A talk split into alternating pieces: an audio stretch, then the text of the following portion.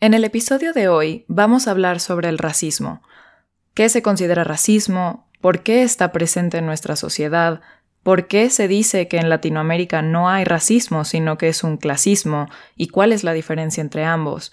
Si el racismo es algo que se aprende o es algo con lo que se nace, y cómo está presente en nuestras vidas de formas que tal vez no nos esperamos.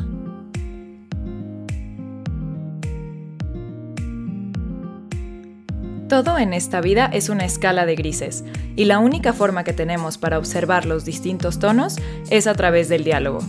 Por eso, en Socialogando, hablamos de diferentes temas para tener una perspectiva más amplia de la que tendríamos si no estuviéramos abiertos a explorar libremente aquello que nos preocupa, no terminamos de comprender o nos es tan ajeno que no entendemos su importancia.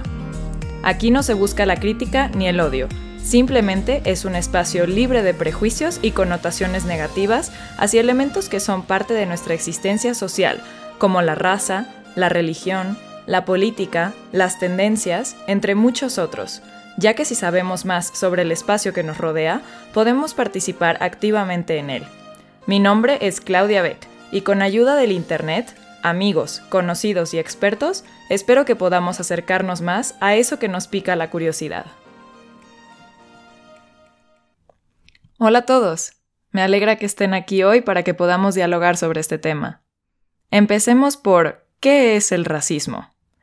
La Convención Internacional sobre la Eliminación de todas las formas de discriminación raciales es el instrumento más completo relacionado a la lucha contra la discriminación racial y fue adoptado por la Asamblea General de Naciones Unidas el 21 de diciembre de 1963. La Convención define en su artículo 1 que la discriminación racial es cualquier distinción, exclusión, restricción o preferencia basada en la raza, color o descendencia u origen étnico o nacional que tenga el propósito o efecto de invalidar o perjudicar el reconocimiento, goce o ejercicio en situaciones iguales, de los derechos humanos y libertades fundamentales en el campo político, económico, social, cultural o cualquier otra área. Y según el COPRED, que es el Consejo para Prevenir y Eliminar la Discriminación en la Ciudad de México, es originado por un sentimiento irracional de superioridad de una persona sobre otra. Ahora sí, con la definición sobre la mesa, empecemos a explorar más a fondo este tema. Entonces, ¿el racismo es una ideología? Según la RAE, una ideología es un conjunto de ideas fundamentales que caracteriza el pensamiento de una persona, movimiento o colectivo.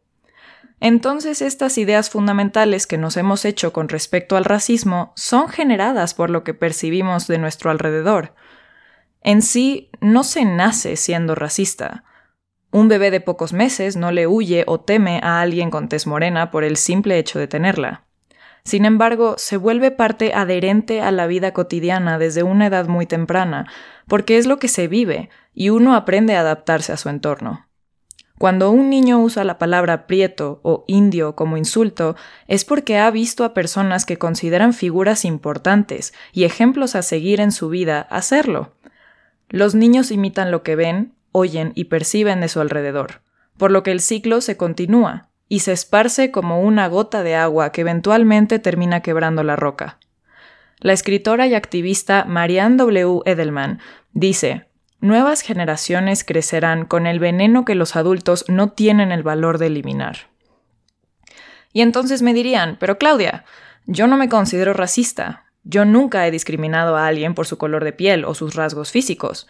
Pero el ser racista y cometer actos de racismo no es exactamente lo mismo, y puede que todos, tanto ustedes como yo, los hayamos cometido sin habernos dado cuenta.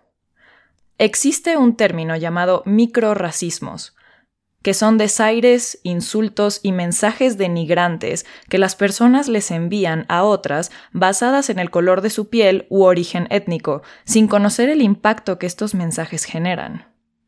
El cambiarse del lado de la calle cuando se acerca una persona de tez morena, el referirse a alguien como prieto, indio o naco de forma despectiva, no dar paso a una persona con rasgos o vestimenta indígena de forma recurrente, considerar como inferior a personas con un nombre de influencia o ascendencia nativa, Todos estos son ejemplos de microracismos que se ven de forma cotidiana en el país, y muchas veces no nos damos cuenta que lo hacemos. Simplemente es una reacción sin precedente aparente. En México existe una discriminación racial hacia indígenas, afromexicanos, migrantes centroamericanos y en general personas de tez morena, pero nos cuesta mucho trabajo aceptar esto y prefieren definirlo como un clasismo. Sin embargo, el clasismo es otro tipo de discriminación que se origina de la misma fuente, en donde se discrimina a una clase socioeconómica menor, pero lo que comúnmente se ve es que las personas que pertenecen a este sector tienden a ser personas de tez morena. Algunos medios llaman a este fenómeno el racismo silenciado, porque la gente simplemente no termina de comprender que esta actitud es racista, ya que cuando se habla de racismo generalmente pensamos en casos ajenos a los nuestros, como el movimiento estadounidense de Black Lives Matter, los genocidios en la Segunda Guerra Mundial o en países africanos como Ruanda, pero no vemos los racismos y microracismos que se viven en México todos los días. Lo consideramos como algo tan ajeno que cuando estaba redactando el guion para este episodio, el corrector me marcaba las palabras microracismos y afromexicanos como erróneas. En la historia del racismo, el fenómeno social comenzó con la esclavitud y el colonialismo por parte de los distintos países europeos. Los gobiernos necesitaban de justificaciones creíbles e incluso científicas, entre comillas, para poder hacer lo que quisieran con los individuos distintos a ellos, hasta el punto en el que justificaron las diferencias en rasgos físicos como imperfecciones o anormalidades que determinaban si alguien era digno o no. Estos rasgos terminaron siendo la justificación perfecta para poder establecer una jerarquía social y cultural entre los distintos grupos humanos, y así poder cumplir con sus objetivos y ambiciones. Hoy en día se ha hablado tanto del tema y se ha normalizado el expresar las injusticias raciales que se ha creado un nuevo estándar para las personas, ser alguien antirracista, porque ya no basta con solo no ser racista.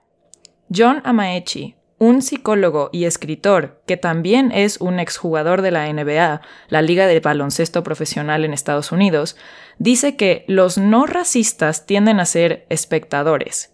No dirán ni harán nada en ese momento, ya que no quieren enturbiar las aguas. A diferencia de esto, un antirracista se asegura de nunca perder la oportunidad de hacer saber al mundo cuál es su posición, incluso si no pueden cambiarlo todo se ha propuesto como una nueva forma de combatir el racismo a microescala, creando una oportunidad para que cualquiera pueda pasar de ser un no racista a un antirracista. Y este movimiento está tomando vuelo rápidamente en el mundo gracias al evento que desató la ola más reciente del Black Lives Matter, el asesinato de George Floyd en Minneapolis, Minnesota. Después de la investigación que hice para este episodio, creo que es importante realizar la acción consciente de revisar mis pensamientos y creencias y mis actitudes respecto a este tema, ya que yo también he sido partidaria de microracismos. Han habido momentos en mi vida en donde llegué a ver la palabra indio o prieto como un peyorativo. Me he cambiado del lado de la calle cuando veo a alguien de tez oscura pasar cerca de mí. También del otro lado, he presenciado actos de microracismo hacia mí como una vez en mi intercambio universitario en España, la maestra me calificó como mala una respuesta en el examen en donde sí expliqué lo que pedía. Y cuando lo fui a resolver con ella, me dijo que debía ser que como nuestra forma de hablar y de expresarnos era distinta, no se entendió bien.